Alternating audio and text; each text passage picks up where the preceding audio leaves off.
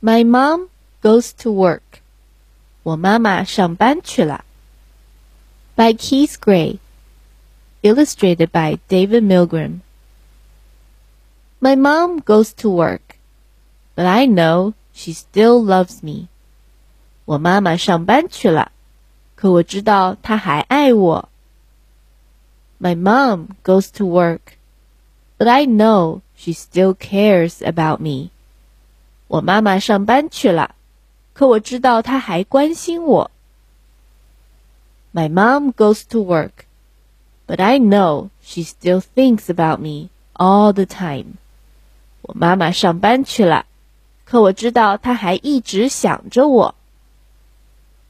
I know she'd like to be cuddling me. 我知道她想抱着我。I know she'd like to be tickling me. 我知道她想嘎吱我。I know she'd like to be playing games with me. 我知道她想和我一起玩游戏。Drawing with me，和我一起画蜡笔画。Bike riding with me，和我一起骑车。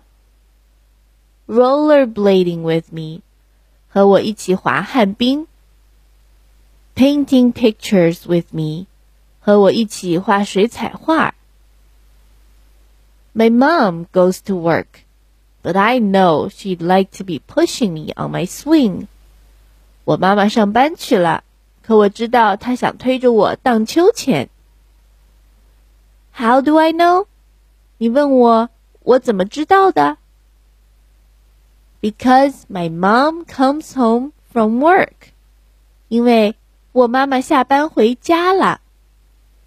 And when she does, she tells me she loves me so much。一回到家，她就告诉我。她很爱很爱我，tickles me so much。她不停的嘎吱我，draws with me so much。和我一起画好多好多蜡笔画 ，bike rides with me so much。和我一起骑好久好久自行车，roller blades with me so much。和我一起滑好长好长时间的旱冰，paints with me so much，和我一起涂好大好大的水彩画，and pushes me on my swing so much， 还把我在秋千上推得好高好高。I can't wait for her to go back to work，我都等不及她去上班啦。The end. Thank you for listening. 谢谢大家的收听。This is Julia. See you next time. Bye.